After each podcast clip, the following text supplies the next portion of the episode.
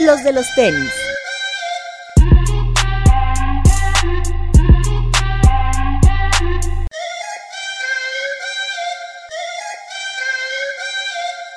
Hablemos de tenis, nada más. Bienvenidos a los de los tenis podcast, el único podcast en el que hablamos de tenis, porque es lo único que sabemos, ¿no? Somos vírgenes. Sí. Eh, la semana pasada tuvimos un programa especial sobre Air Max Day, por eso es que nos acompañó el maestro del aire, Mau Espejel. Sin embargo, esta semana pues queremos como que contarles un poquito más de, de quiénes somos, lo que hacemos. Si ustedes seguían Sneakeros Radio, pues a lo mejor algunas cosas obviarán, y si nos siguen en el blog de la misma manera. Pero eh, pues aquí tenemos algunos que no participan en el, en el blog, pero han estado constantemente en Sneakeros Radio. Eh, para empezar, está con nosotros Gilser Alejandro. ¿Cómo están amigos? Otra vez de vuelta en esta nueva bueno, plataforma renovada, mucho mejor, eh, más amigable, muy contento. Cobos. Hola amigos, aquí saludando. Parte del mobiliario de 99 Problems. Todoterreno Cerralde. ¿Qué es, hermano? ¿Qué dicen, amigos? Espero les esté gustando esta nueva. Eh, ¿Qué será? Etapa. Nueva etapa. Alberto Bretón. Hola amigos, bienvenidos. Y antes, que antes de empezar, me gustaría agradecer muchísimo a toda la gente que nos escuchó en los primeros dos programas. Como ustedes vieron, pues alargó un poquito la entrevista que tuvimos con Mau. Eh, fueron dos horas, pero creo que bastante productivas, ¿no? Bastante. Estuvo muy bueno, la verdad es que hemos tenido buenos comentarios. Muchas, como dice Román, muchas gracias a los que ya lo escucharon y a los que no, pues escúchenlo, vale la pena. Muchas gracias a los que nos escucharon y mención honorífica a los que se echaron todo, ¿eh? Sí. Sí, exacto. Más si lo aventaron de corrido, pues sí. Sí. Creo que ese formato de dividir el programa en dos fue muy bueno. Sí, porque dos este horas es un poco, ajá, exactamente, es un poco más ligero el poder escuchar una parte un día y otra parte. No, y en sí la plataforma también ayuda a que sea más digerible el programa. Claro, O sea, lo puedes y- escuchar en dos partes y en diferentes eh, momentos. Sí, la- lanzamos en Spotify y ya estamos en Nos tardamos un iTunes poquito, pero YouTube. ya estamos en iTunes y en YouTube también. Tenía mucho que no me escuchaba y con este nuevo formato lo hice de nuevo. Sí, yo igual. Soy más este, adepto a los podcasts realmente. Sí. Es que, Somos como, fans, como somos decimos, fans. es más amigable. Pero bueno. Eh, y bueno, el programa ahora sí ya en un formato normal, digamos. Y vamos a comenzar con a, pl- a platicarles un poquito de los lanzamientos de la semana, junto con lo que llegamos a comprar este fin de semana también. Y antes de, antes de ir a ese tema, me gustaría preguntarles qué traen puesto. Gilser, ¿qué traes puesto el día de hoy? Yo todavía estoy con el mes del aire. eh, traigo puesto un Air Max 720 color, eh, entre comillas, dorado, pero es un poquito más como trigo. Está bueno. ¿Lo sientes cómodo el ¿Qué 720? crees que sí me gustó? ¿Sí? Neta sí me gustó. Lo siento cómodo. Incluso se ve este, ya puesto se ve un tanto chunky, ¿no? Y ¿te fuiste a la talla o me fui a la talla 7 y medio. cómo lo sientes? Bien. ¿No te molesta el plástico que trae en la punta? ¿Qué crees que no? Yo la verdad estoy acostumbrado normalmente a usar la, eh, Bueno, es los que, tenis un poquito es más que también amplios. esta versión que trae Gilser es muy diferente al Northern Lines, el primero Ajá. que vimos, desde la construcción, porque el Northern Lines es un poco más duro y este es un poco más... Sí, como de foam. Sí, el hombre es como de neopreno. ¿no? Sí, exactamente. Entonces habrá que ver la diferencia, pero yo del Northern sí me tuve que ir medio arriba porque sí estaba un poquito más duro. Igual aquí en la tienda tenemos uno que es como red de pescar, que igual la, la mayoría de la gente pide medio El número del- ¿Cómo se llama? ¿Future Pack o cómo? El Retro Future Pack en Vincent. a ese. Eh, eh, la gente se va por, por lo normal medio número más arriba por el plástico que trae en la punta. Y solo en Nike.com, ¿no, Gilser, ese color que Sí, traes? sí, lo encontré en Nike.com. Hubo al no parecer unos, unos cuatro o cinco colores. Bueno, no, como cuatro colores en Nike.com que nada más salieron ahí. Y tuve la fortuna de, de encontrarlo. Muy bien. Este, bien, la verdad muy contento. ¿Tú, Cobitos, qué traes? Yo traigo un Ultra Boost. Pero con la punta multicolor, ¿no? Sí, multicolor. Bueno, compré. ayer. Recuerdo que la primera edición llegó a cotizarse bastante Sí, carita, bastante ¿no? cara. Sí. Que fue creo que el Ultra Boost 2.0, el primero Así que salió con, sí. con la punta multicolor. Y sí estaba De hecho, si no me cara. equivoco, era de Mayadidas, ¿no? Esta Nike, como Nike Había una opción de Mayadidas. Había una opción de Mayadez que solo estaba disponible en Nueva York y Exacto. una en Los Ángeles. Ajá. Así es. Muy bonito. ¿Sí es, sí es de los más cómodos que tienes, el Ultra Boost? Sí. Sí, ¿verdad? Para mí es Sí, también. cómodo. Yo también sigo, sigue siendo mi top en comodidad. ¿Tú, Toñito, qué traes hoy? Yo traigo el Jordan 1 de Ale Ali. El este, encarnado. El multicolor de mujer. Que me da mucho orgullo que sea de mujer, porque conseguirlo en talla grande es difícil, ¿no? Está bien bonita. Le he estado haciendo mucho caso a los Jordan 1 de mujer. Sí, es que este y el UNC son Ajá. muy, muy buenos. ¿Te gustó el Jordan 6 de Ali? Sí. pero ya no me permití pagar la reventa. Ok. ¿Tú, Breton? Yo traigo mi Jordan 1 eh, A Star is Born o Sports Illustrated, como lo conozcan. Que lo estoy estrenando hoy porque pues ya se acabó el mes del aire, entonces ya, ya puedo usar otras cosas. Lo amo, me, me encanta. La piel, el, el sush tejido, el color, los extra laces, todo me encanta. Sí, de hecho, eh, recuerdo que Breton estaba muy emocionado por ese par. Que, este- que tú me dijiste, ah, todavía lo consigues a retail en Estados Unidos. Pero pues no, 99 Problems me salvó la vida. Así es. bien. Lo conseguiste en retail, pero Es correcto. aquí en Me gusta CDMX. bastante. Está lindo. Y yo traigo un Spiridon por parra. La- Es el- la parte de abajo, el, el gráfico es muy similar al del Air Max 1. Sí, es igual. ¿no? Pues igual, ¿no? Es el También Eh, mismo. patrón. prácticamente igual. este, solo que el Spiridon es una silueta que a mí me gustó mucho, aunque la gente a veces no, No la no la entiende. Pero es muy bonita y, que muy se cómoda. hypeó muchísimo el- los primeros colores, los OG. Sí, Son carísimos. Me acuerdo que los vimos en. lo- Los tuve la oportunidad de verlos en Kit, a retail. Y como a las Pues- dos semanas que los volví a ver, ya estaban en, solo en reventa y bastante caros. Pues Hay un modelo que tiene como letras, ¿no? Que es azul y tiene es el, letras el. Roundel. Ah, ese está muy padre. Ese. Está bueno. Ahí lo traigo Muy, muy ahorita, te bueno. lo enseño. ahí, lo, ahí lo tiene Bretón. Saludos a mi amigo Bollito que me lo compró. Y en cuanto a lanzamientos del fin de semana, ¿alguien compró algo este, esta semana? Sí, yo sí. Sí, sí, compramos. ¿Qué compraste, Ay. Toñito? El Jordan 3 Tinker, el Air Max Spirit. ¿Alguien más compró ese? Yo, Jordan yo, 3? también, lo compré. Yo también. ¿Qué tal, Toñito? Está- Ay, tenía mucho que no me compraba un Jordan que no fuera Uno. uno.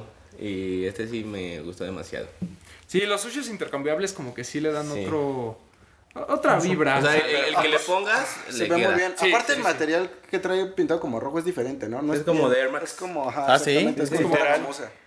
Está muy, muy chido. Y a mí me gustó mucho ese detalle, eh, que no hayan forzado un elephant print rojo, Ajá. Sino que realmente lo hayan dejado completamente liso y lo único elephant print que tenga es un sush. Eso, eso a mí me parece Bien. top. O sea, Sí. que dijeron, no crean que nos olvidamos del elefant. Ahí les van en un sush. Así es.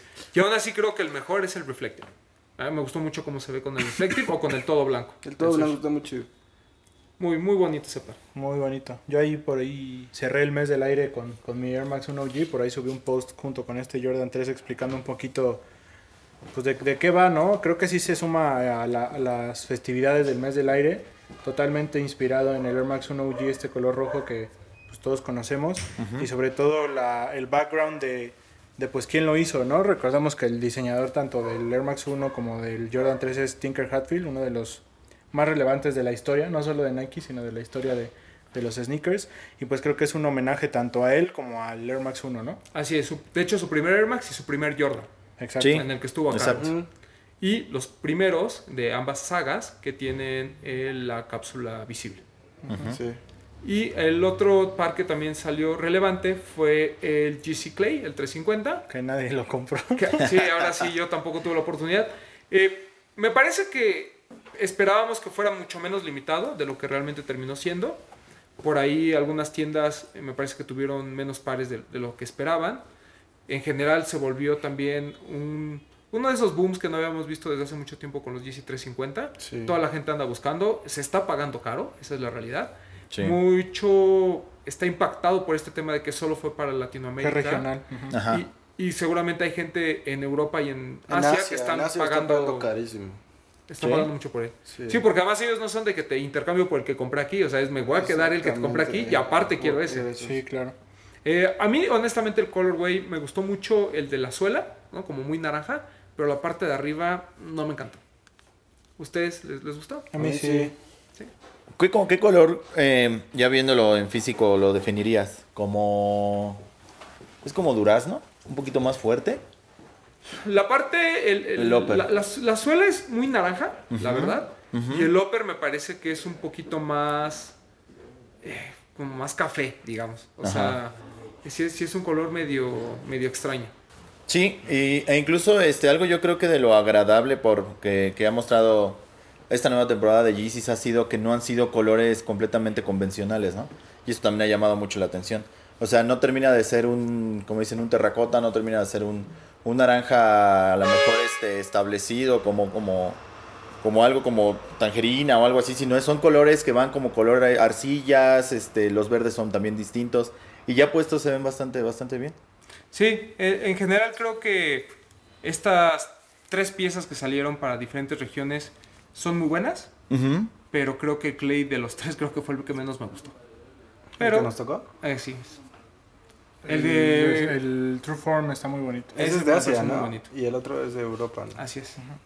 Pero bueno, qué bueno que regrese esta buena vibra de los Yeezy. Me parece que queda tiempo, claro ¿no? que, exacto. Está claro que no está muerta la, la saga. ¿no? No, al contrario, creo que lo, lo han estado reviviendo bastante bien. Porque mucha gente lo está buscando. Y el otro par que también se lanzó, que este, ese sí tuvimos la oportunidad de comprar, fue el Saucony de Avocado Toast, o conocido como el Saucamole, que estuvo 99 en Problems. 99 Problems. ¿Cómo fue el recibimiento? Ah, Toñito? pues se acabó en media hora. Muy buen par, ¿no? Sí, eh, estuvo padre porque no, no se le vendió a fans de los tenis, no se le vendió a fans de la marca, se le vendió a fans del aguacate. O sea, gente que tenía el aguacate tatuado, gente, es que yo soy fan del aguacate y así. O sea, gente que nunca había venido a la tienda. Es, es un par que, se hypea de manera muy extraña. Sí. ¿no? No solo es por la temática, que la verdad sí está muy bien ejecutada en, en el par, que es algo clásico de Saucony, porque además es que es una colaboración, Sí, ¿no? o sea, es, es un par temático de la marca. Eh, por ejemplo, llega a Jimmy Fallon, este, ni siquiera como una promoción, sino le llamó mucho la atención que estuviera inspirada en el, en el avocado toast y en, y en el guacamole. Y de ahí se desata en Estados Unidos una serie de gente que está muy interesada en el par. E incluso hoy en StockX eh, los precios de reventa están sobre los 220, 240 dólares. Si bien te va. Es, es un par que aquí en México costó 3.500 pesos. Gracias. Entonces, aunque en Estados Unidos costó 140 dólares, me parece que el tema de impuestos, aduanas y demás, porque recordemos que Saucony no tiene presencia oficial en el país, es un tercero quien lo trae, está más que justificado, ¿no? Y creo que la calidad y la ejecución en sí del par es muy, muy buena. Sí, una marca no convencional eh, para una temática también no convencional, que creo que fue aceptada bastante bien. Así es. Y, quien lo- y quien lo tiene, ¿qué tal está? Eh, A mí me gustó muchísimo. O sea, eh, en cuanto a calidad de materiales, me parece que estos detalles en rojo, eh, que están en el interior del, del tenis y las agujetas, simulando esta eh, chile que a veces se le puede poner al, al- al guacamole o el jitomate. El jitomate, sí. Eh, creo que es, es un buen detalle. Lo de la plantilla es espectacular. Esta plantilla que tiene como incluso el color y la textura de la cáscara de aguacate. Ah, sí. Sí, sí, sí. Así es. Es una genialidad. El par en general es muy bueno. Eh, nada más para, para que la gente, si, si no tiene mucha referencia de, de lo que estamos platicando, si ustedes supongo que lo más cercano que conocen es, es un dunk, por ejemplo, ¿no? Donde se toma una historia, se toma una referencia y se aplica al sneaker. Me parece que está a ese nivel. El, el Sí. Justo me, le- me leíste la mente, es lo que te iba a comentar. Guardando proporciones, creo que es lo que últimamente ha estado siendo Saucony, es muy parecido a lo que Sí, veíamos con bien los, realizado. con los Dunks con Nike SB. Y aparte ideas bien aterrizadas, digo, porque- en ese tipo de claro. detalles es en los que Y normalmente... porque no forzosamente tiene que ser una colaboración con un tercero, ¿no? O sea, es la misma marca quien tiene una idea, Quien propone. plasma un concepto en, en un tenis y creo que es, es una propuesta que agrega mucho valor a cualquier colección. Claro. ¿Alguien más compró alguna otra cosa que no hayan sido los lanzamientos de la semana? Esta semana. Creo que no. No, ahora no. Ay, No. yo sí, pero mejor se los cuento la próxima semana ya que lo tenga en las manos. Ok. Oh, bueno. ¿Por qué? Es un Ronnie Fike for Your Wear Adidas. ¿Cuál compraste? Ah, El blanco con verde. Ah, a mí me llega el día de mañana. muy bien. Entonces se los, Ya se los lo platicamos la ya. semana. Sí, sí, sí. Yo tuve la oportunidad de comprar el color OG este, en StockX. Me costó 120 dólares, me parece. La verdad es que fue muy barato. Y este de Ronnie Fike me costó 50 dólares más. La verdad es que tengo altas expectativas de par. Ya lo platicaremos la próxima semana. Y bueno, eh, vamos a, entrar a, a un tema que, que creo que es importante y conforme vaya viniendo gente, eh, parte de- del crew de, de Sneakeros Radio, va- haremos esta pregunta Es- porque es para que nos vayan conociendo, ¿no? Ajá. Y la pregunta aquí es, Tacatán, Que de hecho lanzamos ahí en redes sociales, eh, un poquito para que tuviéramos interacción con ustedes que nos están escuchando. ¿Cómo, com- cómo comenzó nuestra adicción por, por esto de los tenis? Por los Ah, yo sneakers? dije, ay. ¿Cuál de todas nuestras Ah, adicciones? esos son temas más privados. ponle lo pausa, supo? mamá, ya no lo escuches. ¿Cómo? lo Entonces, supo? este, pues no sé quién quiere empezar. Eh, no sé, yo creo que Hilser, ¿no? ¿Yo empiezo? Yo lo veo muy motivado. Sí, yo ¿Cómo creo Claro, tu claro, adicción, claro. Gilser? Ay, mira, eh, buena pregunta. Yo creo que cada uno tiene su, su, su, Soy su forma de... Tengo 30 años. Ah, y no, soy trein- adicto. voy a cumplir 33 en 15 Y días. soy un adicto. ¿33 años? Puta madre, sí, perdón por la grosera, pero sí, ya este, estoy No, empezando a sentirme anciano. No, Sigue siendo el más Este, anciano Cobos. Sí, sí, tiene sí, sí, 49. sí, seguramente. Un hijo. No, este, eh, yo he jugado prácticamente, bueno, soy una persona muy hiper- hiperactiva y he jugado deportes toda mi vida. Recuerdo perfectamente que, bueno, toda mi vida he jugado béisbol y cuando empezaba este, pues cablevisión literalmente, cuando empezaban los canales de, de fuera o estaba acción, eh, que sacaban las mejores jugadas de béisbol, del par deporte y a lo mejor aburrido para muchos, y que pasaban como los highlights y decías, oye, pues el que hizo la atrapada, el que dio el batazo, pues cómo lo hizo, ¿no? Y, y qué traía puesto. Me acuerdo perfectamente de Ken Griffey, este, usando obviamente de toda la línea de Griffiths, este, y otro, otro par antes de que saliera su línea que se llama el Diamond Fury.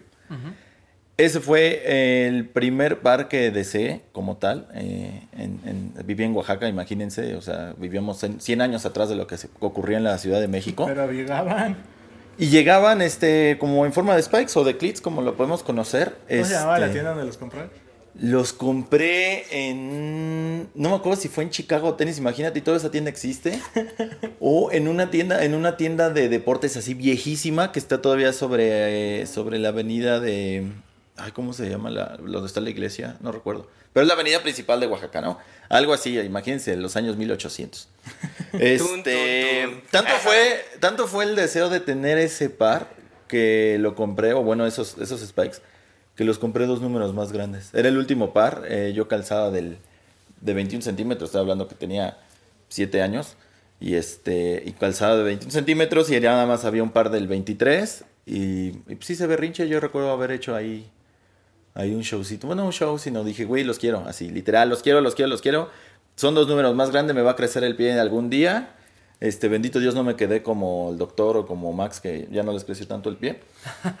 Este, pero los usé, fui muy feliz. Este, aparte era interesante porque eh, de la misma generación en la que yo jugué béisbol, eh, hubo gente, y todavía actualmente hay gente que juega béisbol profesional, de mis compañeros, de mis amigos. Y este, y obviamente era una, ¿cómo les diré? Pues una carencia muchas veces entre las mismas familias, ¿no? Este, el que pudieran adquirir este, pues ciertos pares a lo mejor o ciertos accesorios para jugar béisbol, que finalmente son caros. Y este, y a lo mejor yo no era el más alto, a lo mejor yo no era el más hábil, yo no era el más fuerte, pero era el que mejor lucía dentro del campo, ¿no? Entonces, eso, de ahí obviamente se originan muchísimas cosas, este, el gusto por los tenis, desde ahí ya era como un must. Recuerdo a partir de ahí, este, el Jordan 7 Raptors, eh, me lo regalaron y me dijeron, este es el par de, que tiene actualmente Michael Jordan. Este, y lo usé hasta que lo destruí. Afortunadamente, y no tiene mucho, tuve la oportunidad de conseguir, de comprar un Jordan 7 de Raptors, el OG, de 1992 en 40 pesos. Wow. ¿Dónde lo compraste? Lo compré en un tianguis. Lo compré en un tianguis, así literal. No es de mi talla, desgraciadamente, digo, ya el, también el par está bastante dañado. Pero este, pero lo encontré y me acordé perfectamente de la historia. Incluso este, el señor Papu me hizo un, un sticker con esa foto. Y yo creo que de ahí, eh, pues no sé, a lo mejor y muchas veces eh, como, como pues una persona que, de clase media que fue creciendo y que a lo mejor y tuvo amigos pues con mucho más carencias o a lo mejor y menos carencias, este, te dabas cuenta de cómo eh, al- era importante a lo mejor y eh, de poder tener la misma mochila durante tres años en la secundaria, pero el traer ahí un parecito bastante bueno, cómo te cambiaba la vida, ¿no? Porque muchas veces eh, en la misma evolución, digo, teniendo a lo mejor tenis de básquetbol, en algún momento de skate, como el poder a lo mejor hacer este, la inversión en un par un poquito más caro, pues en la secundaria pasabas de ser a un nadie a decir, ay, pues tú traes los DVDs de Daewon Song o los Circa de Chad Muska o los de Jamie Thomas. A lo mejor son pares este, un poquito más caros, pero de ahí yo creo que se originan este, pues muchísimas historias de, de cómo empiezas a conseguir los pares, las marcas, te empiezas a, a enterar el cómo, el por qué. Este, cuando empiezas ya a lo mejor eh, pasas de Nike SB a buscar este, los Supra, por ejemplo. Oye, que hay una tienda que se llama Headquarter aquí en, la colonia Roma, este, donde venden esos pares, pues vamos a echarle un ojo. Oye, los Paul Rodríguez, este, cositas así que ya después dices, oye, pues Creo que cuando haces una recapitulación, a lo mejor ya cuando ves el muro de tu, en tu casa de todos los tenis que tienes, dices, oye, siempre he sido a lo mejor eh, parte del mismo juego, no este, conscientemente, pero siempre es algo que ha evolucionado con toda mi vida, ¿no? Hoy me acordaba porque, bueno, más bien ahorita que, que platicabas, me acordé, en la, en la tarde estaba escuchando un, podcast eh, de, de sneakers y platicaban este tema de Ken Griffey Jr. Porque en la semana salió un beisbolista usando unos clets de Ken Griffey y la pregunta era que si Ken Griffey era como top 5 de los jugadores patrocinados por Nike en la historia. O sea, obviamente al nivel de un Michael Jordan, de un LeBron James, etcétera, etcétera, que sí. Sí. él estaba en la discusión de los mejores 5. Y la verdad es que las razones que dieron son muy buenas. Y coincido en que sí es un top 5. Sí, lo que pasa es de que eh, en la misma evolución de, de- hablemos a lo mejor de, digo, del, del básquetbol, béisbol alineado, este, uno de los primeros eh, que tuvo esa apertura a lo mejor en cuanto a una silueta literalmente para performance, ha- ha- hablemos de Boy Jackson con, con el trainer, que también es una silueta que cambia, que cambia el juego. Pero él nunca dejó de usarlo como, literalmente como una herramienta de trabajo, me explico, como unos zapatos de, para jugar béisbol o jugar este fútbol americano. Pero por ejemplo, si tú veías a Ken Griffey cuando empieza eh, su deal con, con, con Nike, él este, incluso en reportajes que tienen sobre Ken Griffey, este, mencionan el cómo él este, los zapatos los tenía impecables, no, eh, no, no permitía que alguien más los trajera, por ejemplo, del mismo equipo.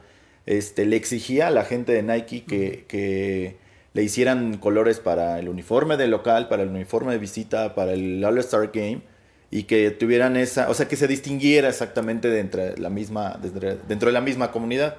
Este, mencionan incluso mucho el cómo empezaron a hacer el logo del Swingman, que es este característico de, de su silueta, estos colores aqua en el, en el, en el Griffey 1. Y también yo creo que eh, va muy alineado al carisma que tenía como, como jugador este, y a la forma en la que jugaba.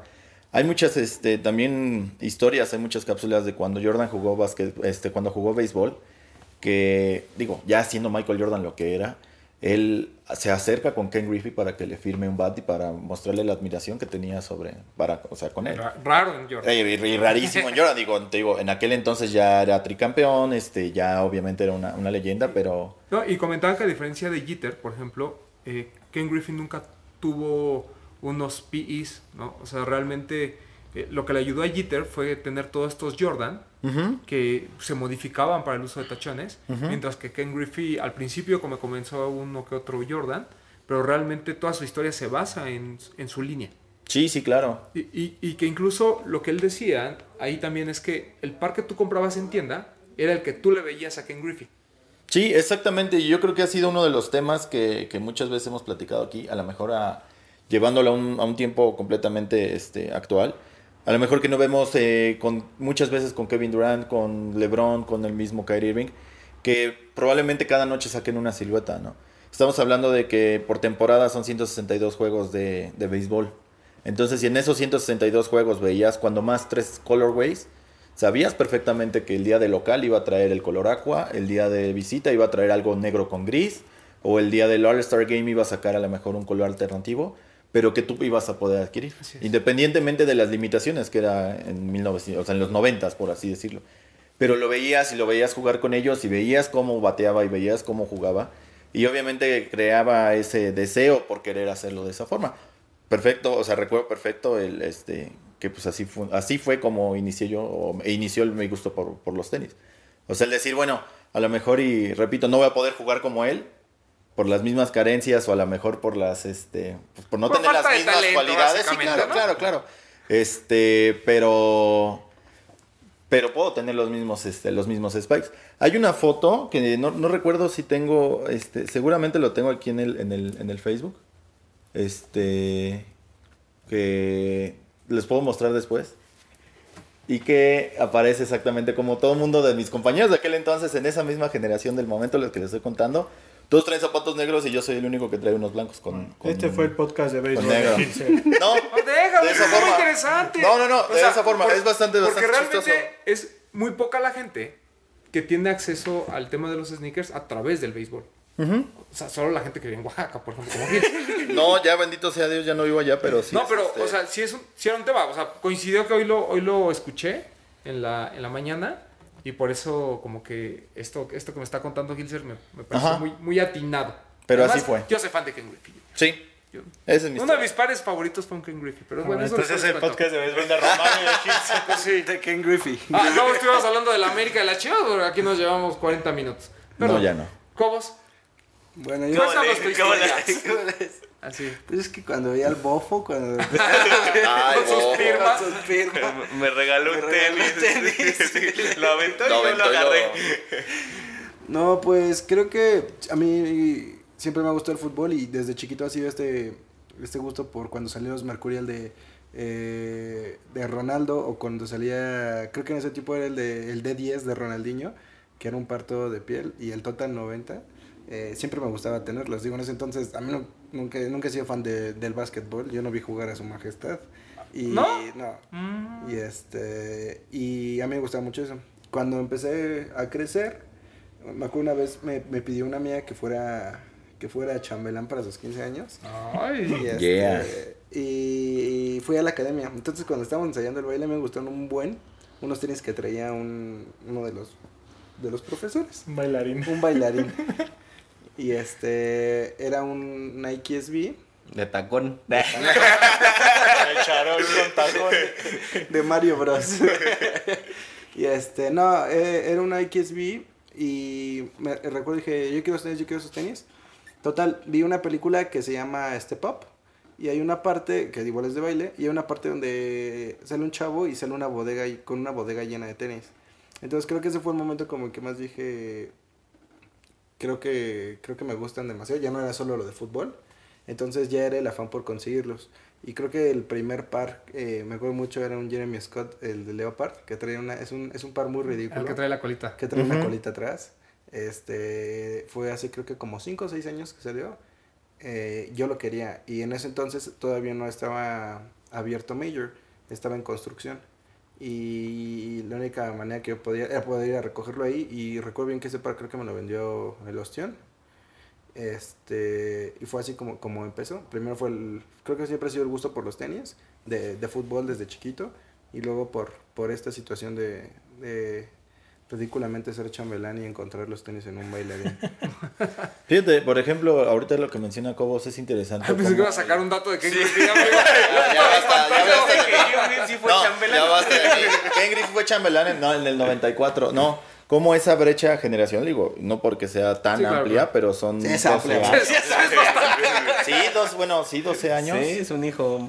Sí, pudiera ser, puede ser. Una generación. No, pero sí este es interesante cómo eh, te basas a lo mejor en otro tipo de figuras, en otro tipo de, de conceptos, incluso de otro tipo de, de, de famosos, ¿no? Como Sí, ese que- de que es- Jeremy Scott. Que es un tema que, que- platicaremos seguramente Mucho en más momento. adelante. De, de cómo estas nuevas generaciones, pues realmente tampoco los puedes culpar si su referencia es un off-white. ¿no? Sí, claro. es totalmente distinto porque Cobos no era fan de Jeremy Scott. Era, le gustaba el par. Ah, claro, sí, sí, sí. Que, Yo ni sabía quién era Jeremy Scott, yo solo quería la- los tenis de colita. ¿Y, y te los ponías? ¿Los usabas? Sí, todavía los tengo. Ay, bien. venía a trabajar con ellos. Ah, perroles. ándale. De esos yo los tuve y nunca me los puse. La Yo verdad sí me como pareció. 20 veces. Sí, ese, ese par, digo, ya está muy, muy, muy gastado, pero creo que es un par que me gustaría volver a comprar. Que a donde quiera que vayas van a voltear a ver y van a Claro. decir, ay, ya viste su colita. Y ya, viste. Ajá. Y ya no Sí, sabes ni cuál. vi los tenis. También vi Sí, los también trae los tenis. trae los tenis. Este, pero así fue como empecé. ¿Qué son? ¿2000s? ¿2005? Nah. No, 2014, 2014, sí, 2013. 2014, 2015. ¿Neta? Sí, Ah, no tan- 2013. 2013, 2014. 2014. Ay, sí, no son tan bien. 2013. Tengo- sí. Cuando vino toda esta ola de muchos Jeremy Scott, que Sí, sí, algunos sí. valían mucho la pena y Sí. otros... El de Pandita, el de las alitas. A mí esos de las caras de peluche en la lengüeta me parecían bastante simpáticos. Nunca tuve uno, pero me gustaba. El de- Ah, tuve el del mono. Hay ¿El del uno que también. gorila? Ajá, el del gorila. Y uno que también fue muy famoso que. No me acuerdo cómo este rapero. El de Zapper. No, uno que trae unos huesitos. Mm, Lil Wayne. Lil Wayne. Ah, el de Lil. Wayne. Ajá, y creo que fue de los, los de los más famosos contra el del changuito, que era todo negro con una playera Adidas, el gorila. Y el de Jeremy Scott que traía una colita. Bueno, el de Leo, Leopard. El del Totem que tiene allá el joven. Ah, el del que llegó Totem tarde. Ajá. sí, exactamente. Pues yo me quedé con las ganas de los Teddy Bear. Que era un osito tal cual. Un osito Ajá, tal ajá, cual. ajá. El de mujer rosita y el de hombre café. Si alguien tiene el de Leopard, me puede mandar un mensaje. Un DM. Mándame Interesante. ¿Quién, Toñito o yo?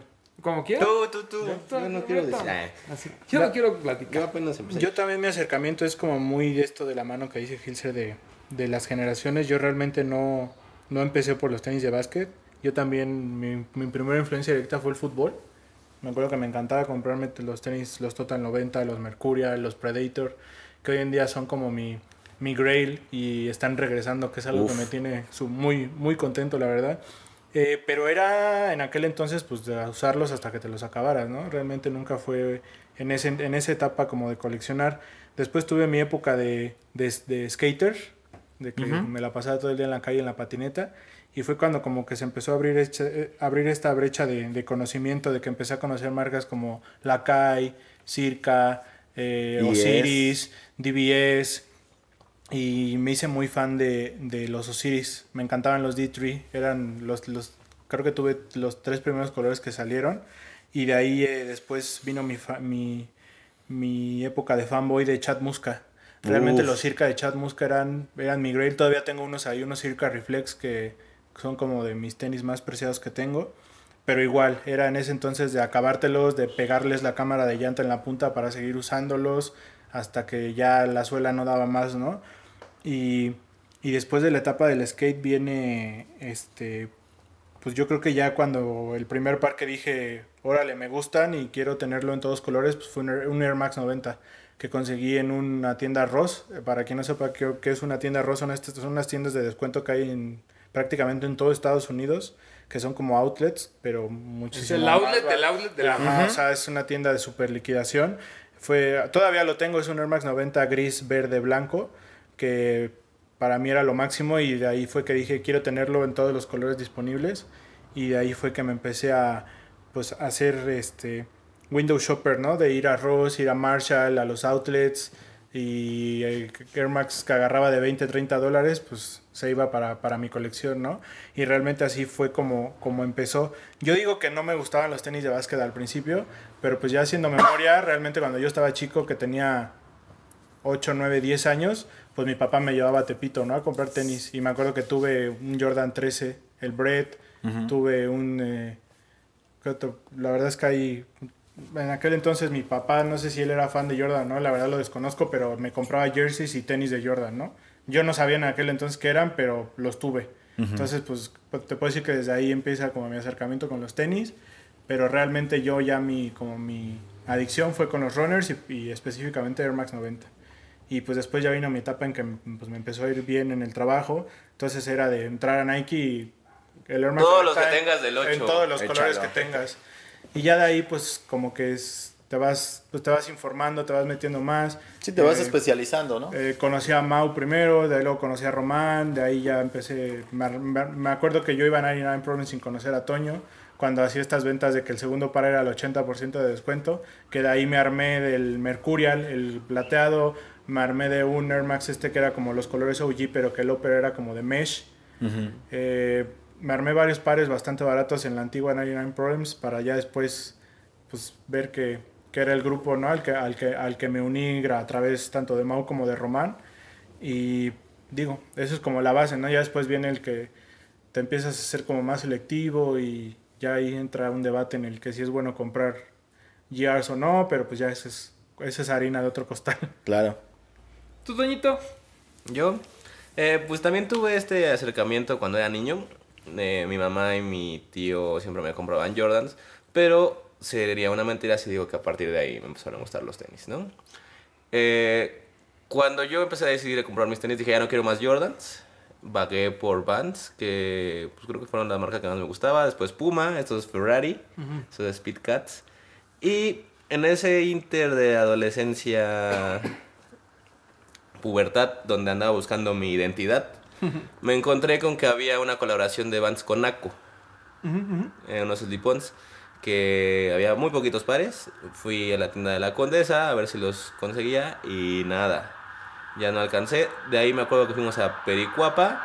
Ah, ahí compré mis primeros donks. Eh, estaban disponibles los de lucha libre, pero no había mi talla. Y como no era tan fan todavía de los tenis, eh, pues los dejé pasar y compré un Gear, un Dunk Low negro con verde. Eh, después recuerdo que seguía ahí buscando este, esta identidad, el ser diferente, el traer cosas que nadie más traía. Me encontré eh, con un programa de tendencias de Exa TV, donde fue Da Flow con Jasper a hablar de esta colección de lucha libre. Y dije, ah, son los que vi ahí en Pericuapa. Entonces hablaron que iban a estar de venta solo en Shelter. No sé cómo llegaron a Pericuapa antes. Eh, y, o sea, sabía que. nu- Nunca vi la dirección. Dijeron Shelter en la colonia Roma. Y me acuerdo que en contraesquina había una tienda de diseño que se llamaba Kong, a la cual me gustaba ir demasiado.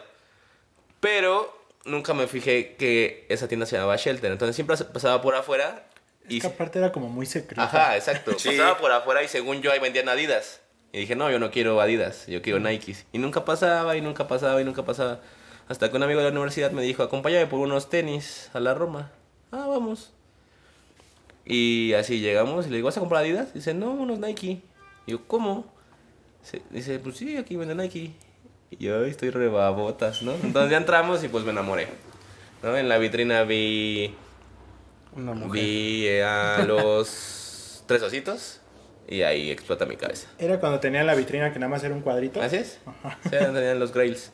Tenían Freddy Krueger, tenían Dinosaur Jr., Los Tres Ositos, What the Donks. Estaba próximo a salir eh, Chávez. Y pues de ahí ya no, ya no, ya no pude parar.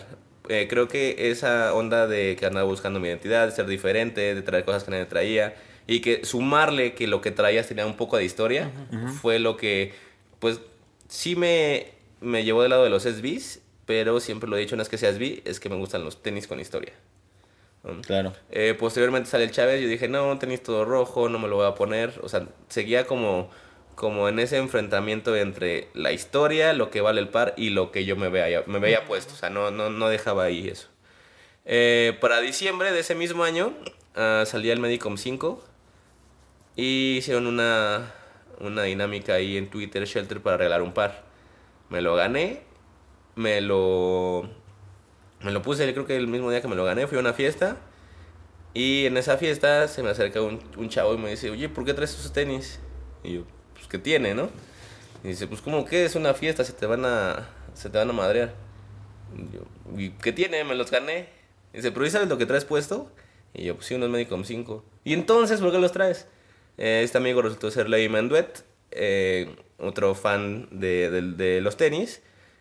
Eh, pues por casualidad estudiaba en la universidad vecina en la que estudiaba yo. A partir de ahí nos hicimos amigos. Eh, gracias a él entré a Colmilludo a trabajar. Y pues si ya estaba metido en los tenis, entrando a Colmilludo, que era un blog de, de tenis, el primero de, de tenis, espe- especializado en tenis de México, eh, pues ya no pude salir. Claro. Déjame hacer un quote. A mí me da mucha risa porque hoy en día, haciendo una retrospectiva, pues nos damos cuenta que Shelter es como lo, el, parte de lo que sembró las bases de la cultura en México, ¿no? Y a mí me da risa porque yo conocí a Shelter, pero yo iba a Shelter a comprar ropa, nunca compré tenis. O sea, yo me Fíjate. gustaba ir a ver la ropa, tenían ropa de Jordan, de Nike Sportswear. Me acuerdo que ahorré meses para comprarme una un wind, un windrunner de la colección de Running Man que traía un... Un tornadito, ¿no? No, era un trueno. Ah, ok, ok, ok. Ajá, o sea, para Un mí fue lo rayito. máximo que conseguí en Shelter y, y nunca compré tenis. Me gustaba ir a ver la ropa, lo mismo en la Nike de Teotihuacán. A mí me gustaba ir a ver la ropa, no los tenis. Fíjate que. ¿Por? No sé, No, me y es gustaba que- muchísimo la ropa Nike en ese entonces. Sí, de hecho creo que lo veían llegar y se alegraban. Es el único que compra ropa. No, como, como también Toño menciona eh, lo interesante de, de cómo creas esas, eh, a lo mejor mecas o lo que mencionas, mecas de las tiendas este, que vas conociendo. Eh, cuando empezaban, por así decirlo, igual la evolución del internet, cuando empezaba la web, la webpage de Nike y que te salía un tal este Barrio Warrior en Tepito que vende Nike SB.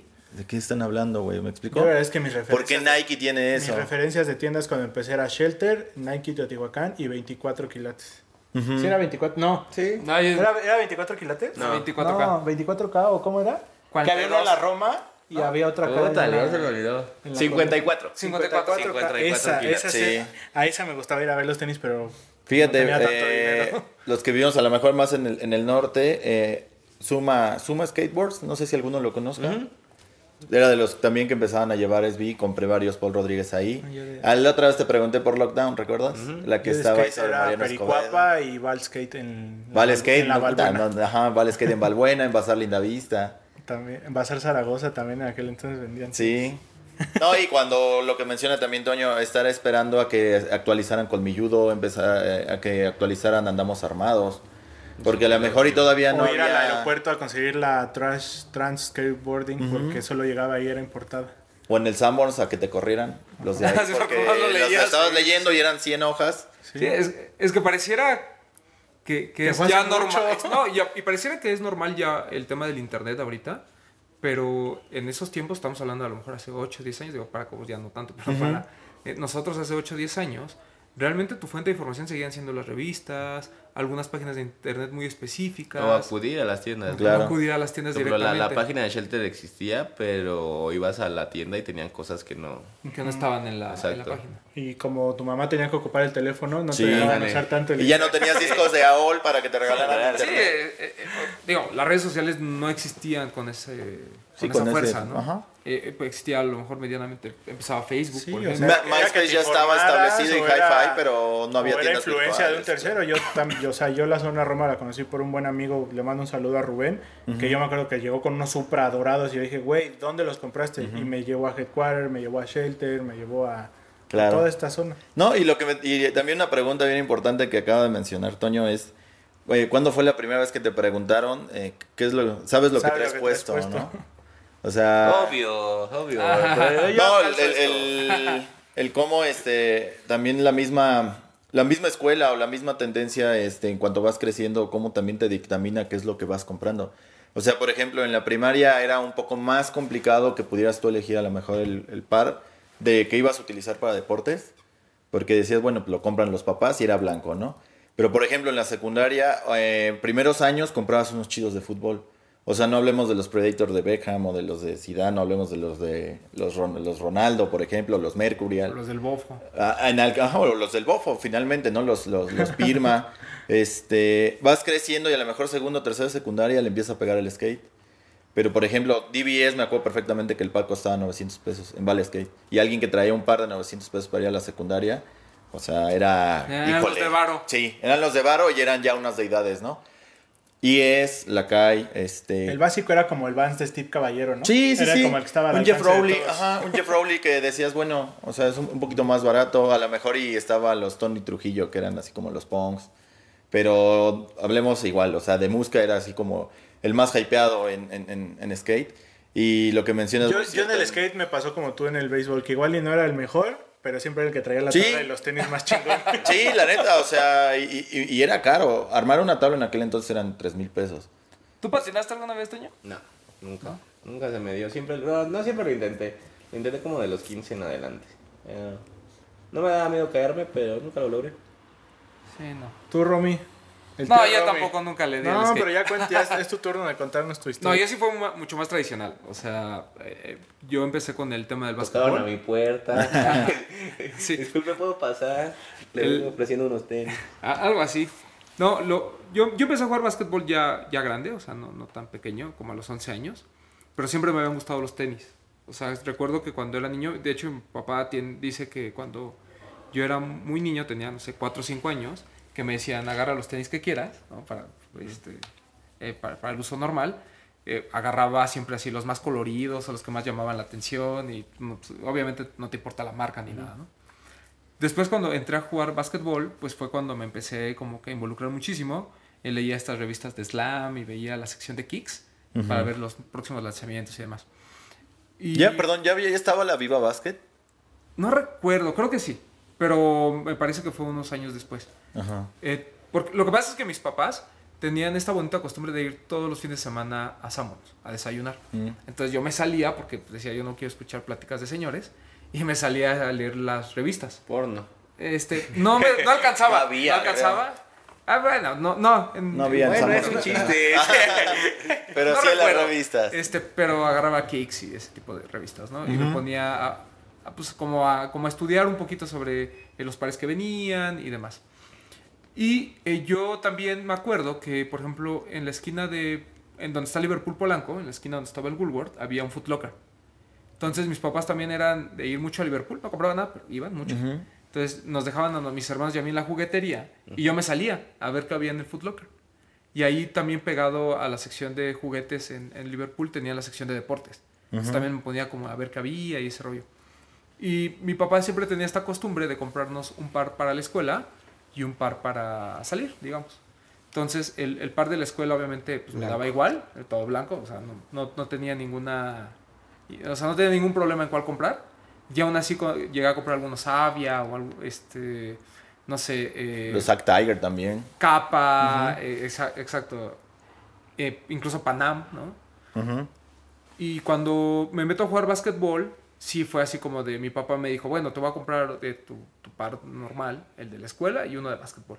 Pero fue cuando empecé como a los 11 años que ya no nos daban regalo, sino nos daban dinero.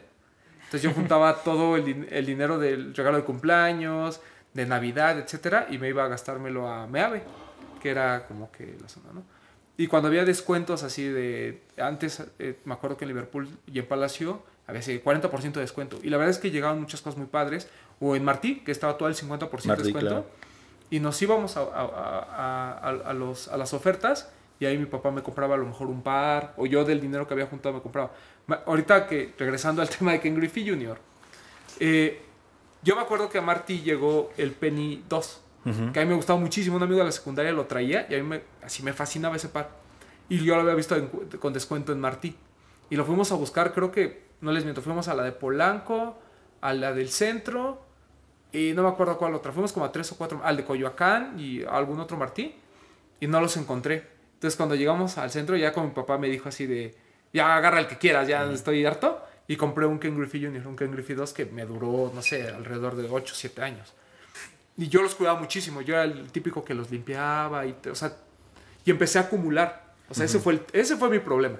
Que empecé a acumular muchísimo porque de por sí compraba dos o tres pares cuando tenía el dinero.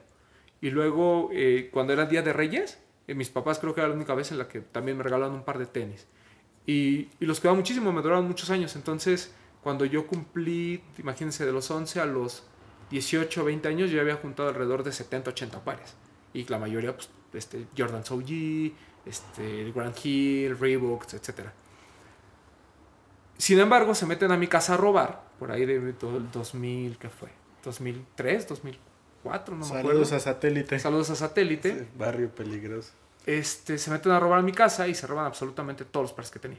O sea, esos 70 pares que había juntado durante tantos años, se los roban y yo lo dejé durante mucho tiempo. Y fue hasta 2009 cuando salió el Space Jam, el- la, la reedición, que me vuelvo a, a meter al mundo de los tenis. Porque dije, ah, mira, estos se van a reeditar, se ven bien. Y de hecho empezaba eBay y dije, voy a intentar comprar por eBay a ver qué pasa. ¿no? Ya trabajaba, ya tenía acceso a una tarjeta de crédito, etcétera. Eh, ya era fanático como de ver cómo se pagan las cosas por PayPal y ese rollo. Lo intenté por eBay y me fue muy bien. La verdad es que compré el par muy barato para como se cotizaba, 230, 240 dólares. Porque un- unos días antes yo había ido a, a Nueva York y no, no encontré el par. Porque según yo, ahí voy a llegar a Nueva York y lo voy a comprar. No me imaginaba todo esto, ¿no? Y ya había conocido Shelter unos meses antes porque mi hermano me dijo, oye, en Shelter van a vender el Space Jam. Y fui unos días antes porque habían sacado este, el Terminator, este que tiene el peluche, Matagi. el Matagi. Yo estaba buscando y dije, ay, voy a ir al invierno, voy a ir a la nieve, necesito algo calientito. Y me compré ese don. Fue el primero que compré así como par muy caro, según yo. El, el Dog Matagi y ya de ahí me seguí. O sea, realmente creo que, o sea, siempre tuve esta afición desde que era niño, pero regresé, digamos, por el retro del, del Space Jam y de ahí me seguí. Y hace poco en, en Instagram les contaba que en 2010, o sea, pocos meses después, que ya, ya me llevaba bien con, ni, con el niño, con Toño, ya era como que frecuente en Shelter. Que no sé por qué yo iba hasta satélite, yo iba a verlos. Este, Así somos. sí, Pero es que no pesaba, o sea, realmente, por ejemplo, el venir acá, no, sí, o sea, sí empezaba, pero Sí, pues. este, pues, Ah, no, ahorita sí. Te no, ahorita ¿no? sí, Ahorita exacto. siempre- o sea, un sábado venir en la tarde a Shelter así Ah, nada más estuvieras un ratito. Ah, pero luego estaba yo entre semana y era una cosa Ah, muy ya. bella. Ajá. Y me acuerdo que un día, así, le, le dije a Toño, oye, me gusta ese par de New Balance que tienes ahí, a ver, échamelo. Y me lo vendió y era un 850 Skippy, ¿no? Y ya de ahí el tema de los runners, pues fue como que mi, Fue, fue, fue mi máximo. Porque además yo había dejado de jugar básquet, no me acuerdo por qué. Decía, yo, ¿para qué tengo tenis de básquet si ni me gustan? O bueno, ya no uso. Y empecé a comprar de, de running. Y me- ahí fue donde me empecé a meter, a meter, a meter. Pero, o sea, creo que, que, que mi historia es un poquito más convencional. Porque la, la verdad es que mucha gente en México entra por el tema del básquetbol, ¿no? Creo que Sí, los claro. Jordans y todo este tema son, son lo más cercano. De hecho, la mayoría de mis amigos chavorrucos, pues por ese medio fue que, que comenzaron a coleccionar. Y por eso añoran los Pippen, y añoran los Cons, y añoran muchas cosas, ¿no? Pero esa fue más o menos como, que, como mi historia.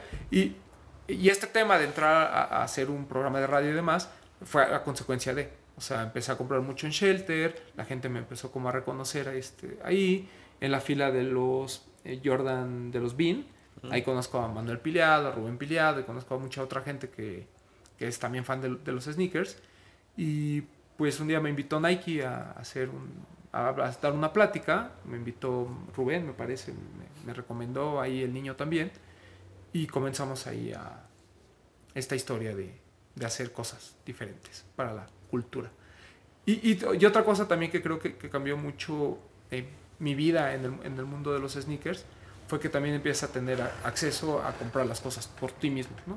Entonces, Claro. el aprecio claro. que empiezas a tener hacia los pares y hacia los demás, o sea, sí es muy diferente a cuando te los compraban. ¿No? Yo me acuerdo cuando los compraba, por más que los cuidaba, pues al final del día no, tú no sentías el, el, el valor, el valor de esos tenis. En cambio, cuando los empiezas tú a comprar y demás, este, creo que, que sí te da un- una tónica diferente. Sí, porque Y- es como una segunda ola, por ejemplo. O sea, los ves tú a los 15 años en la televisión, en MTV, donde tú me digas, y a los 25 que ya los puedes comprar, que los volvieron a reeditar, Claro. dices, los quiero. No, y, este y a mí momento, ¿no? honestamente me jodió la venta en línea. O sea, yo al aprender a picarle a eBay, me jodió la vida. Porque ahí fue donde empecé a comprar ya sin reproche. O sea, compraba, además compraba muchas cosas. De hecho, yo me acuerdo que, que a Manuel, por ejemplo, con Manuel él trabajaba por, por, donde, por mi trabajo actual, ahí en Santa Fe. Ya lo veía, por ejemplo, en las noches y, y intercambiábamos pares de tenis. ¿no? Este, él compraba alguno, yo conseguía alguno en internet muy barato, él conseguía uno muy barato en el tianguis. E intercambiábamos, o yo le vendía y él me vendía.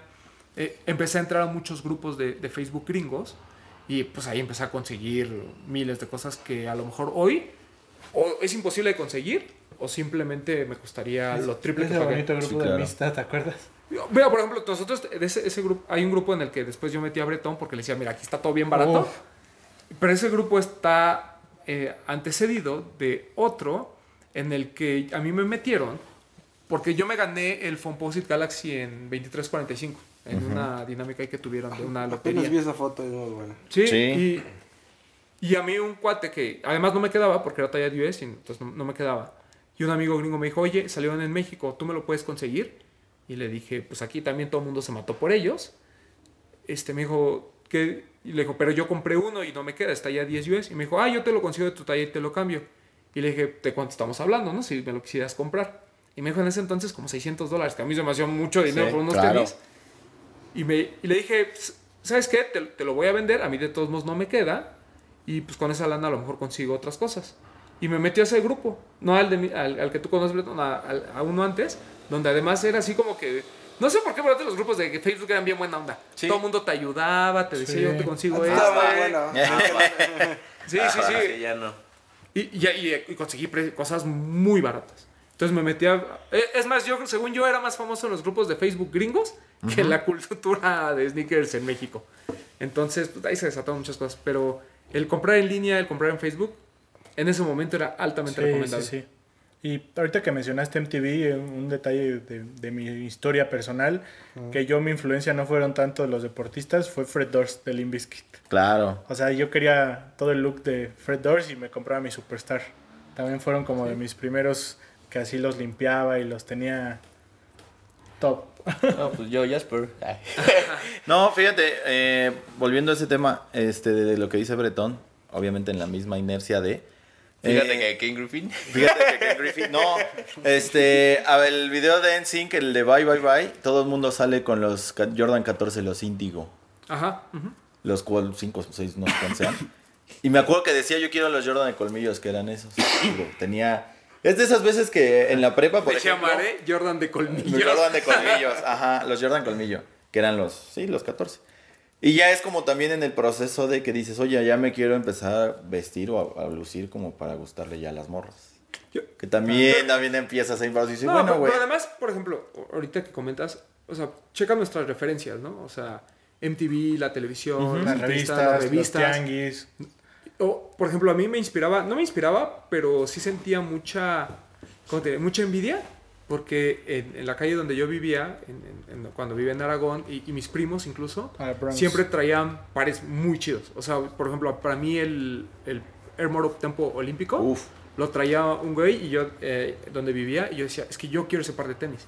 Pero eran carísimos en su momento, o sea, bueno, a, a mí se me hacían muy caros, y, y mi papá no me los podía comprar, yo decía, yo, es que yo los quiero. Y se- fue una, así una cosa que, que hasta ahorita que los puede comprar, es así como que alivias, ¿no? Sí, claro. Mucho este tema de, de la nostalgia y del, no lo puede tener en ese momento y ahora lo tengo. Y por ejemplo, eh, creo que también, a diferencia de, de lo que está sucediendo ahorita, en ese momento tú te obligabas, así como cuando te hacían hacer es- este, estu- es investigaciones en las escuelas, que ahorita todo es internet, ya antes tenías que ponerte a leer. Ah, Yo creo- encarta. En la encarta. Así es, yo, yo creo que antes también tenías esta afición por aprender más y seguir leyendo. ¿no? Realmente eh, los, eh, los blogs que conocemos hoy, Sneaker News, Soul Collector y demás, me parece que aportaban mucho más en temas de cultura. O sea, no solo te vendían el par hypeado que va a salir, sino te co- contaban historias, había muchas entrevistas. eh, y por ejemplo, yo mi fascinación por, por el tema de Ronnie Fike empezó de ahí. ¿No? O sea, yo, lo- yo leía muchas entrevistas que le hacía, entrevista muchos reportajes sobre sus colaboraciones y decía, "Bu- bueno, pues este güey es, gen- es un genio. ¿no? Y eso ahorita, digo, su trabajo ha sido tan bueno porque Ronnie Fike no es alguien que se creó hace tres años. O sea, es un tipo que lleva eh, 14 o 15 años metido en esto y, y- y cada vez creo que ha evolucionado y yo espero haber de alguna manera evolucionado con él, digamos. ¿no? Es- Claro. Es, como mi referencia o como mi... A Ronnie le tenemos que un, un programa. Sí, seguramente. No, y por ejemplo, eh, en la época del internet, regresando a las revistas, la Trans World, la Trans World Skateboarding venía, por ejemplo, el América de Andrew, el América de Andrew Reynolds Era y una, venía era una biblia, güey. una exactamente revista 100 así de- pesos costaba la revista, 100 pesos. Y venía perfectamente las especificaciones de cada uno Pero de los aparte las pares. fotos eran así como que tú decías, no mames, o sea... Sí, o sea, la, el- pedo, sí los veías Sí, arriba sí. Del, re- del riel, Sí, este. sí, sí. Bueno, ¿a, cuán- a cuánto llegaba nuestra afición en aquel entonces? Y mucha gente, digo, eh, contemporánea. En el Tony Hawk, en el 2 y en el 3, tú podías elegir el par que podías usar para patinar. Ah, claro. Uf, o sea, y podías estar dedicado media hora en elegir a tu outfit para crear tu personaje y decir, quiero los, este, los Chad Muska o quiero los Y y las es de Eric. Coston. O, o- o te Y acuerdas, las tablas, por ejemplo, o de- sea- de, los All-Star Game en el básquetbol? Era esperar a ver qué par iba a sacar. Claro. No, ya no solo Michael Jordan, sino todos los demás que están No, Tracy McGrady, Allen Iverson, sí, Chris sí, Webber. sí. Y, y la nota al día siguiente no solo era cuánto había quedado o cómo había estado el partido, sino qué pares traían, qué pares usaban en el dunk contest. Claro. Entonces, creo que, porque además te tenías que esperar a ese momento, ¿sabes? No había como filtraciones de información, porque realmente a nadie le importaba. No, o sea, claro. te esperabas hasta ese momento para ver en reflectores qué era lo que se lanzaba. No es como ahorita, que prácticamente lo estás viendo y lo estás comprando al mismo tiempo. Sí. También te tenías que esperar un poco a saber cuándo iba a salir para... No, a lo mejor y digo, la- el, el comentario que hacía Enrique Garay en el 7 cuando salía Tracy McGrady con los T-Mac, ¿no? O con los Kobe de Adidas, que eran así de, no, los tenis más horribles del mundo y los veías y decías, güey, no se ven tan horribles ya puestos. ¿Qué pasó, Enrique Garay? ¿No? Eh, Ajá, o sea, ajá, era interesante. Y bueno, eh, con el fin de también de, de seguir conviviendo con un poco con ustedes o que tener interacción, hoy en la mañana les platica, les preguntábamos cuál era, había sido su primera experiencia, ¿no? ¿Cuál era, Sí, igual. cómo iniciaron en este mundo de los tenis? Aquí vamos a leer algunas de las respuestas que obtuvimos. Eh, Daniel Olt, guion bajo Olt, uno, un, un fiel seguidor de, de todo lo que hemos estado haciendo, un saludo. Nos pone, primero fue por necesidad para, para obtener un ingreso extra, pues me aferraba a agarrar pares online cuando salían en la madrugada. Hoy en día ya es pura pasión y ya sin necesidad de revenderlos. Pues qué bueno que la reventa se convirtió en Triunfó el pasión. bien. Aprende, Cobos. Eh, luego aquí el Garromán 12, ah, no, ese no lo podemos leer. Eh, Max Rodríguez-M pone, iba a comprar unos tenis para la seco y vi unos Air Max 1 en un aparador y de ahí le voló la cabeza. Gracias a Max. Eh, Eva Montela nos pone, en la secundaria, en clase de educación física, tenía unos cons, los amaba. Converse que también es como la base de muchos, ¿no?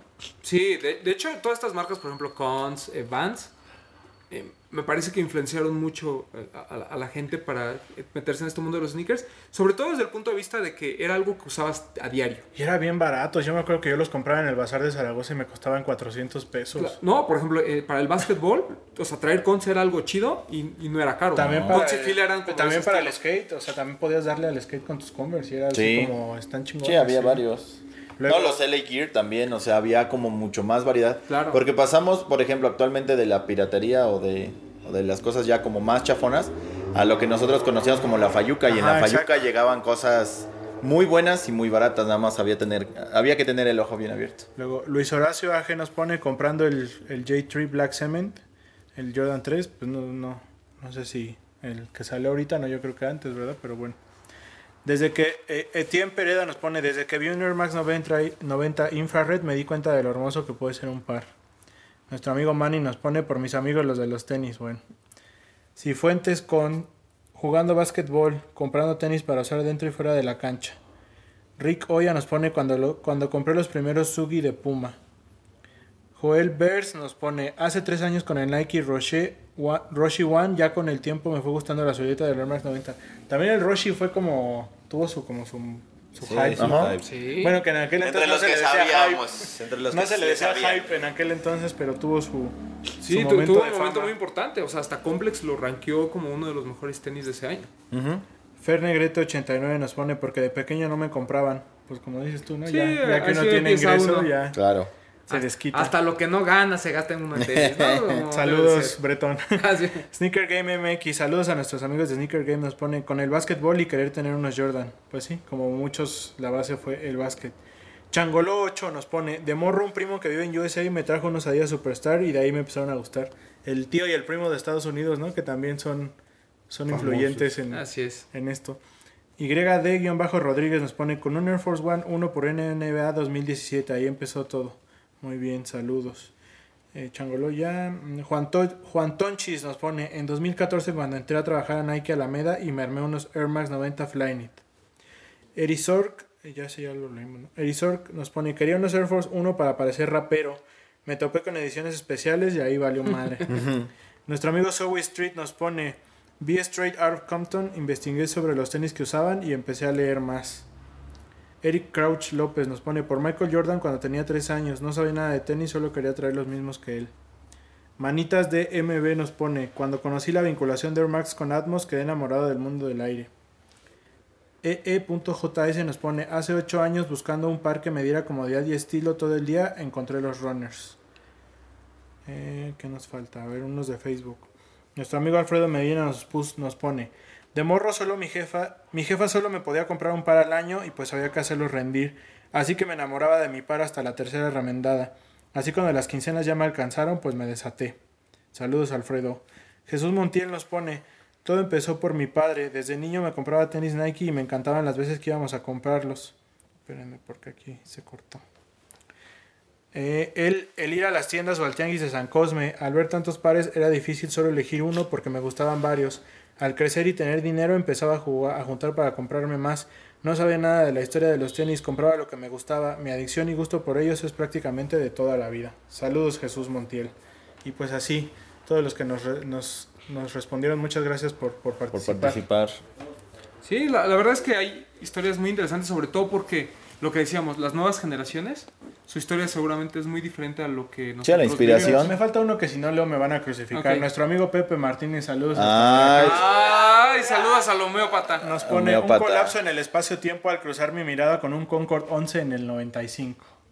órale. Uy, a ver, pues llegaba. sí, en el 95. Listo. Sí, la- la- eh, yo creo que no importa cómo hayas entrado, el chiste es que te apasione, te guste. Ahorita decimos, y, y es un tema que creo que tendremos que platicar en su momento, pero la respuesta siempre es empieza por lo que te gusta, ¿no? Eh, Claro. obviamente sus referencias ahora son muy diferentes a lo mejor a lo que nosotros vivimos.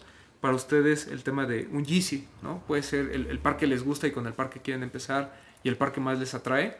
Eh, lo único que, eh, como com- eh, dijo Cobos, si les gusta, úsenlo, ¿no? Eh, cuídenlo Claro. y ya de ahí que se empiece a desatar su, su afición.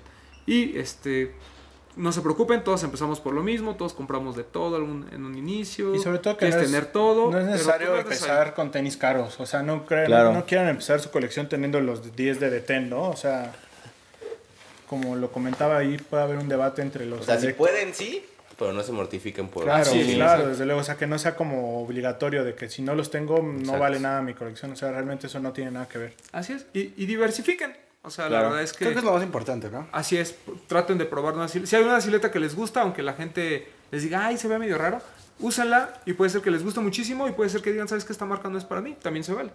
¿No? Pero No, si no prueban, no se enteran. Háganlo por gusto y cultívense también, ¿no? O sea, siempre vivimos actualmente un presente. Hay un pasado también muy, muy diverso y muy rico. Y seguramente nos espera un futuro mucho Y mejor. sabes que no lo, no lo vean como obligación de, ay, es que tengo que saberlo porque si no, no voy a encajar. No, realmente, o sea, dense cuenta que, que a pesar de que no dejan de ser tenis, no deja de ser algún artículo de... Sí, cotidiano, ¿no? De uso, claro. Pero conocer la historia, o sea, que sea algo padre, porque realmente todo tiene... Creo que tiene- todo, ¿no? No solo los tenis. Sí, creo que sí, debemos sí. de conocer. Entonces no lo vean como obligación como para encajar, sino como. Como para realmente disfrutar un poquito más en lo que están invirtiendo, porque al final del día es una inversión la que hacen al comprar unos tenis. Y, y como dice Bretón, eh, también muchas veces conforme vas leyendo y te vas cultivando en estas cosas, uno vas discerniendo entre lo que te puede gustar y lo que no, y sobre todo empiezas a conocer muchas cosas. Y creo que eso va alimentando mucho más esta hambre de, no solo de comprar, sino de seguirte cultivando, seguir buscando eh, medios, entrevistas, eh, reportajes a lo mejor viejos, ¿no? Te empiezas a clavar un poquito en, vamos a saber las historias de las marcas y demás. Y creo que eso pues también te da una visión sobre todo de lo que está pasando en estos momentos, de lo que sucedía en ese momento.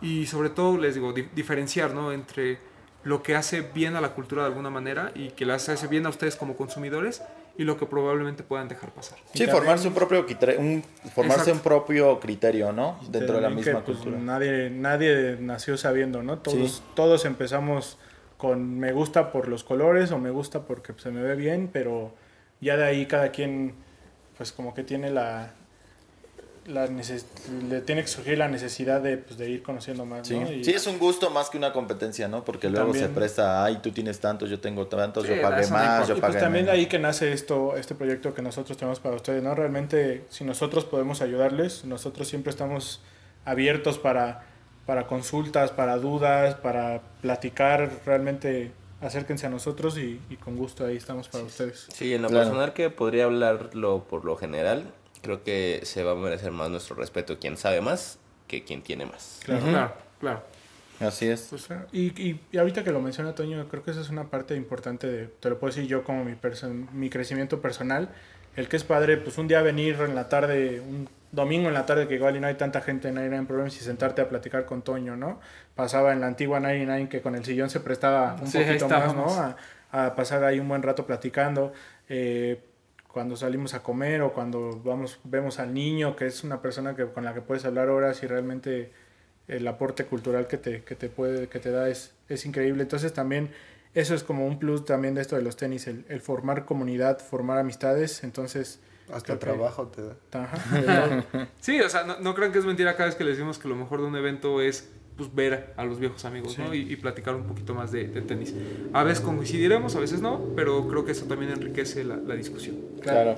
Pues ya se acabó esto. Gilser Alejandro, gracias por estar con nosotros y compartir tu bonita historia. No, al contrario, muchas gracias. Este, más que hablar de los tenis, yo creo que también algo de la Hablé de Kay Griffin. Ah, habla- Aparte de hablar de Ken Griffey, este, yo creo que la comunidad que hemos estado haciendo y la amistad que se crea también es algo de lo más rescatable de, de el tener el gusto por los tenis. ¿no? déjenos sus comentarios si quieren una edición especial de Ken Griffey Jr. Sí, estaría divertido. Claro, yo, yo No, te voy a decir una cosa, no tanto de Ken Griffey, sino de cómo en aquel entonces influenciaba también mucho más el deporte eh, para poder adquirir un par que actualmente la Sí, eso música, sí, por eso ejemplo. es cierto, Eso sí. sí es muy importante. Emanuel Cobos. Muchas gracias, amigos. Recuerden venir a visitarnos aquí en 99 Problems y a comprarme mucho, por favor. ¿Dónde te pueden seguir, Cobitos? Ah, en Instagram estoy como XX Cobos. Tú, Gilser, ¿dónde En arroba Gilser Alejandro. y, y, y tú otro, échate tu comentario. Claro, en Legendary Kicks este, tenemos ahí una sorpresa interesante. Muy bien. Muy pronto lo van a ver. al pendiente de Legendary Kicks. Toñito. ¿Qué dicen amigos? Eh, una edición más de este podcast. Espero les haya sido de su agrado. Yo soy Todoterreno Cerralde. Me pueden encontrar así en Facebook y en Instagram. Todo grosero. Y 99 Problems. Ah, y en 99 Problems. Si tienen suerte. Alberto Bretón. Eh, pues nada, gracias por escuchar esta nueva edición del podcast, amigos. Amigos, esperemos que les esté gustando. Eh, lo reiteramos, eh, cualquier tema del que quieran que hablemos, coméntenlo, eh, retroalimentación, qué les ha parecido. Y pues nada, gracias por si nos están escuchando camino a casa, en la oficina, eh, mientras lavan, mientras planchan. eh, muchas gracias por el apoyo y Esperemos que mientras planchen. No. Bueno, Ocúpense en lo ¿qué tal si esa voz sexy que traes motiva a alguien? Claro. Eh, gracias por escucharnos. pero y- empiezan a escuchar de Ken Griffith y dicen, no, Ese guatzote. Exacto, y pues acá nos escuchamos la próxima semana. Eh, vamos a tener un programa intermedio eh, que lo vamos a lanzar el día jueves. Todavía no decidimos cómo vamos a nombrarse. ¿Son talks o cómo le vamos a poner? Nah, la seguimos así. Bueno, ahí vamos viendo. No, todavía no lo hemos decidido, pero bueno, va a haber un programa el día jueves, que es una entrevista que hicimos con Petit. Realmente lo entrevistamos eh, antes que a, que a Mau, pero por el tema de las fechas nos parecía muy importante eh, platicar con Mau del, de esto del Air Max Day. Y eh, con a Petit lo, lo retrasamos un poquito, pero ya el, el jueves sale la primera entrevista de Petit Tusser. ¿no? Uno de estos prisioneros del hype Uh. que, que hay, que hay en, el, en, en el- este mundo de los sneakers. Esta serie de entrevistas relacionadas con el hype que vamos a tener para ustedes. Sí, y, y sobre todo vamos a estar entrevistando a, a personajes muy importantes. Eh, hay, hay- a veces no nos da tiempo de tocar los temas con, con todos los que estamos aquí. Y tienen muchos puntos importantes. Por ejemplo, con Toño, pues una entrevista aparte se me iría muy interesante. Y conforme vaya viniendo la gente del club, le estaremos eh, preguntando también un poquito de sus orígenes en este tema de los sneakers. Por aquí anda Landecho y Papu, que hoy están aquí de oyentes. Pero que el próximo programa pues, ya lo estaremos entrevistando con este tema. ¿no? Claro. Eh, estén muy al pendientes de, de los lanzamientos. Ahí suscríbanse al podcast para que les avisen las notificaciones cuando estén arriba los programas. Eh, recuerden, estamos en iTunes, en Spotify y en YouTube. Si es que En quieren YouTube, ver si nuestras quieren lindas ver caras. O si quieren ver cómo nos levantamos al baño y demás, pues bueno, ahí, ahí estamos. este, y por favor, eh, díganos todos sus comentarios en qué podemos mejorar. Recuerden que este programa está hecho, pues nosotros, porque aquí eh, cotorreamos, pero también está hecho sobre todo para que ustedes eh, de alguna manera aprendan un poquito más de lo que nosotros podamos enseñarles. Y eh, si quieren que tratemos este, más sobre lanzamientos o más sobre algún tema en específico, pues se los agradecemos muchísimo. Un abrazo Importante a- compartir y difundir, ¿no? Así es. Sí, o si nos quieren Compartan. conocer, casi todos somos solteros. También. Casi todos se encuentran aquí. ¿no? Por favor. Un, No. abra- un abrazo a nuestro amigo Mauro que fue su cumpleaños y a Cobitos aquí también presente. Muchas felicidades. Muchas felicidades, sí, a Felicidades. nuestro diseñador de Nuestro imagen diseñador de imagen. y a su pretendiente, ¿no? Claro. Más que nada. Eh, nos escuchamos la próxima semana. Esto fue Los de los Tenis Podcast. Los de los tenis. Hablemos de tenis. Nada más.